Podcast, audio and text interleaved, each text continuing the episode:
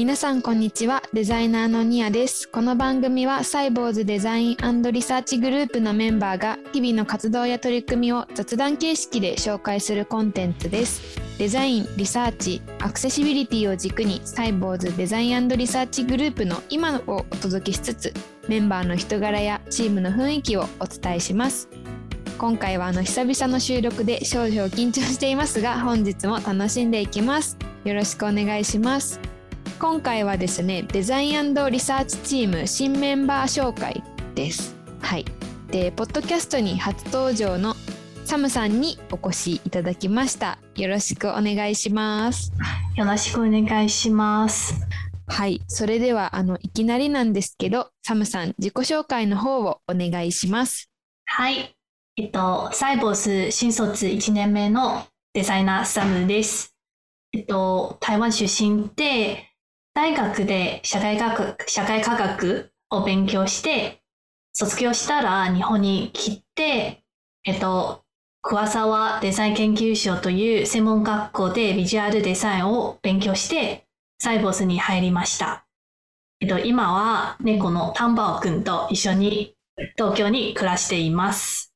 はい、サムさんの自己紹介ありがとうございます。台湾出身なんですもんね。うん、台湾出身です。学生時代のちょっとお話をお聞きしたいなって思うんですけど、うんうん、さっき社会科学はいって言ってらっしゃったじゃないですか。なんかどういった内容なんですか？社会科学。えっと自分の専攻具体的な専攻としては、国際関係ですね。はい。はい。国際関係、まあ具体的に正直何を勉強したのかちょっと忘れました。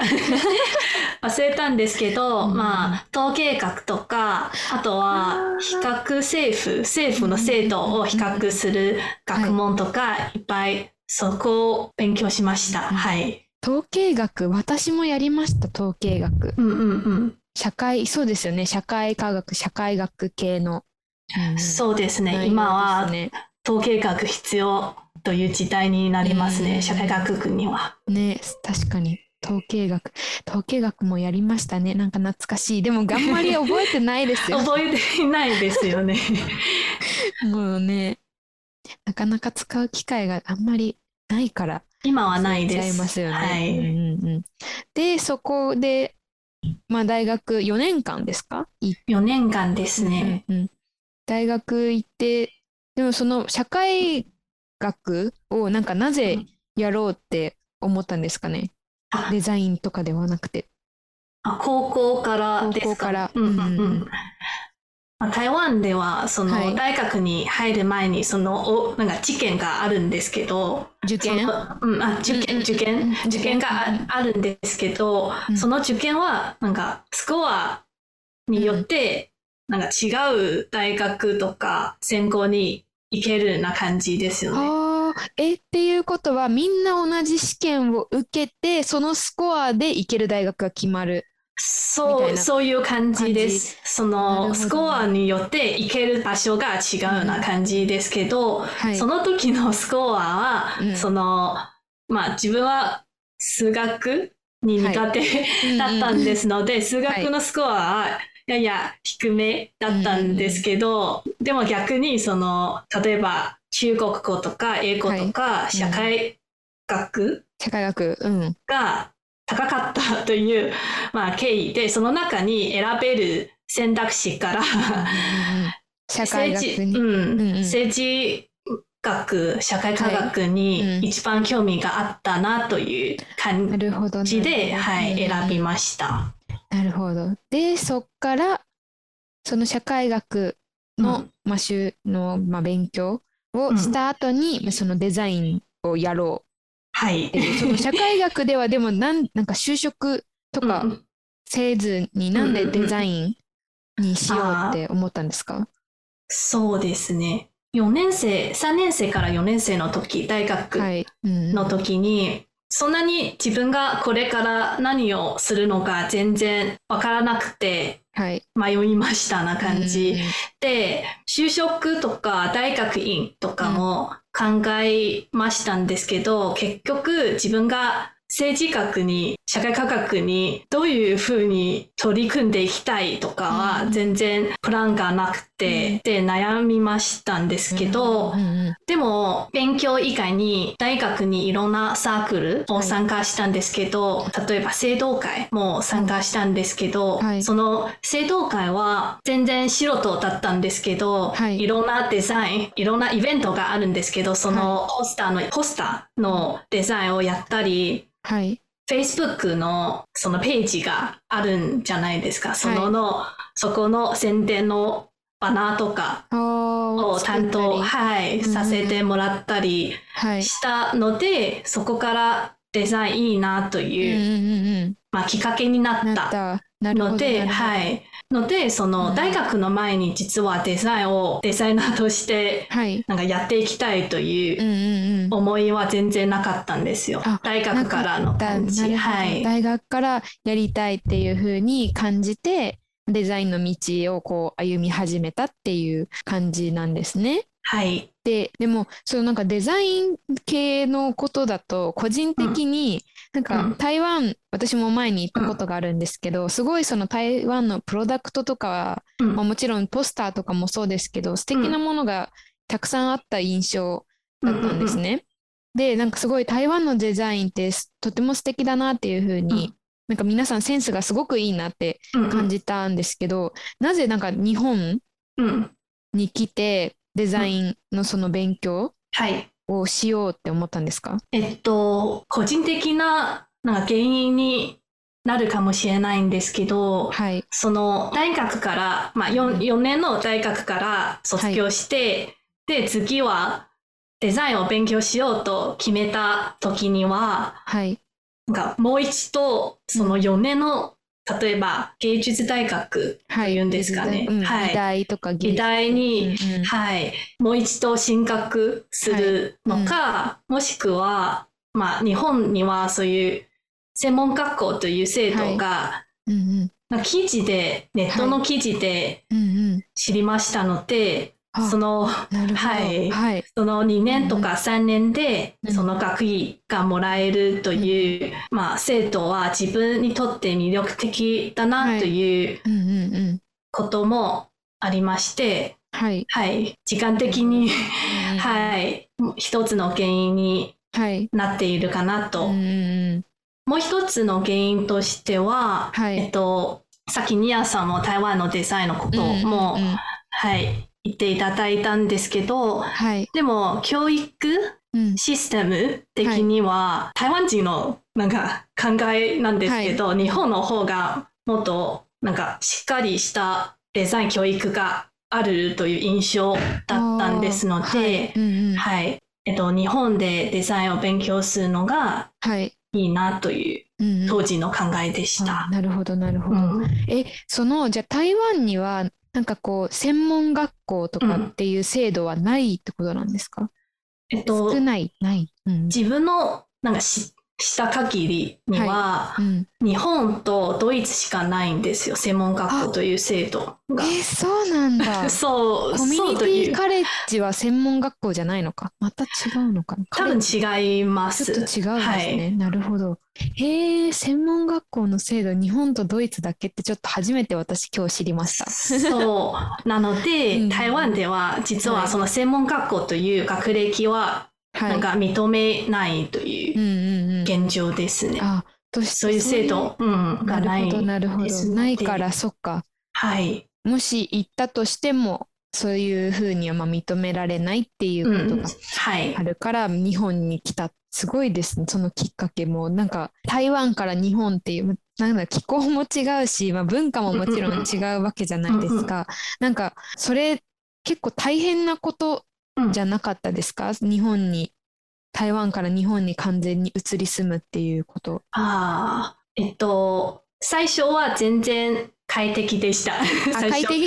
はい、快適はいはい快適でした。はい。うんうんうん日本の方が住みやすいなって。住みやすかったし、はい。その、当時はデザインにすごく、うんうんビジュアルデザインにすごくはい興味があったので、うんうんまあ、ミヤさんが台湾のデザイン がいいなと,、いう考えのように、はい日本のデザインめっちゃいいなという、まあ、キラキラな感じ。で、はい、新しい生活という、まあはい。きっかけもあるのうんで、うん。日本の生活いいなという感じた。感じでした。はい。うんうんうん。で、まあ、そっか、日本で勉強、まあ、デザインの勉強をして、で、その後に、こう一応デザインのスキルはやっぱ身につけたうんわけじゃないですか、日本はいのその研究所で、うん、勉専門学校で。専門学校です。はい。そこでなんかこう、台湾に戻って就職しようってうん思ったりうんはなく、日本に就職した理由、なぜなんですか？日本うんうんうんうんでの就職を決めた理由。うん。はい。一つ目の理由は、えっと、その学専門学校の学歴の問題がはいさっき、はい、言いましたんですけど、もう一つの理由としては、えっと、単純に日本のデザイン業界の。仕事がはい。台湾のデザイン業界よりうん。多いですね。その、はい、就職の機会とか、なるほど。うんあ、とは、うん、給料もちょっと。違いがあるという、はい。まあ、原因がありますよね。うんうんうんうんはい。なるほど。で、それが理由で日本の会社に就職したっはい。ていう感じなんですね。おなるほど、なるほど。うん。日本のまあデザインをこうやっていった中で、うん、なんか想像と違ったとかありますか？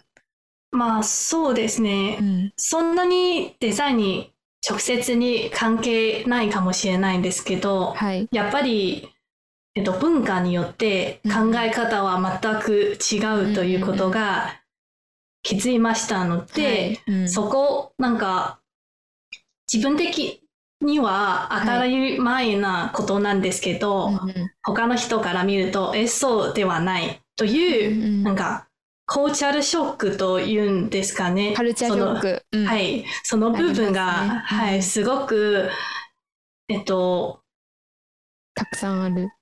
たくさんあって、で、自分の、また自分の中に、なんか、コネクトして、うんうん。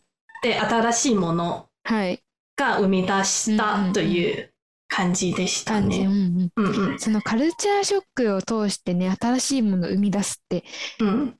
すごい、でもたくさんありません？思ったよりも。うんうんうんなんか、ありましたね。はい。は 台湾は、その、いろんなものがミックスした、うんうんうんミックスから生まれたものな感じがあるので、そこからなんか台湾人の文化がないなという考えがある人もはい。いて、うんでも自分的にはその台湾でいろんなもの、いろんな文化うん取り入れて、または新しい、新しいものが生み出したという新しい文化もはい。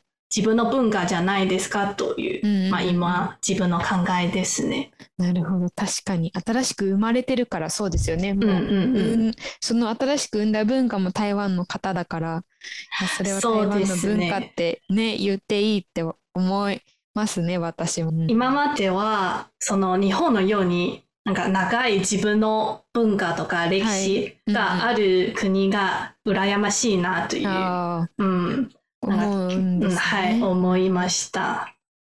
じゃあ、それで今、サイボーズにこう入社したわけじゃないですか、デザイナーとして。サムさんが今後やっていきたいことだったりとか、これは頑張っていきたいみたいなところのお話を聞きたいなと思うんですけど、はい。何かあったりしますか？ねえっと、自分的には、まずはプロダクトデザイナーとして成長していきたいなという、まあはい。まあ、一番強い思いうんうんうんで、で、その中に特に、まあ、自分は、まあ、外国人、在日外国人ですので、うんうんうん。そのグローバルのはい。なんか視点から製品をはい。なんか取り組んでいきたいなというはい。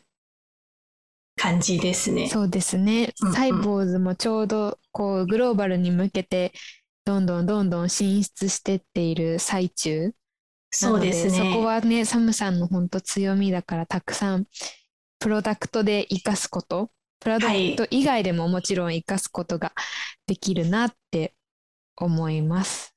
そうですね。サイボーズ、はい、というなんかサイボーズのような、はい、本当にグローバルに真剣になんか進出している企業だからこそ、はい、なんか外国人としての、外国人ならではの強みが活かせるという魅力が感じてサイボスに入ったという、はい、はい、一つの、はい、きっかけでしたね。いいきっかけです、それは本当に。はい。ありがとうございました。今回はデザインリサーチチーム新メンバー紹介ということでサムさんにお越しいただきました。ありがとうございます。ありがとうございました。はい。文字起こしのテキストは後日ノートにアップする予定です。ぜひ音声と一緒にお楽しみください。そしてサイボウズデザインポッドキャストでは皆様からのお便りを大募集しております。ノートの文字起こし記事にお便りフォームのリンクがあるのでそちらからお願いします。または、ツイッターのツイートにハッシュタグサイボウズデザインポッドキャストとつけてツイートしていただければと思います。ハッシュタグのスペルは CYBOZU DESIGN PODCAST です。皆様からの感想、質問、リクエストなどお待ちしております。それではまた次回のポッドキャストでお会いしましょう。バイバイ。バイバイ。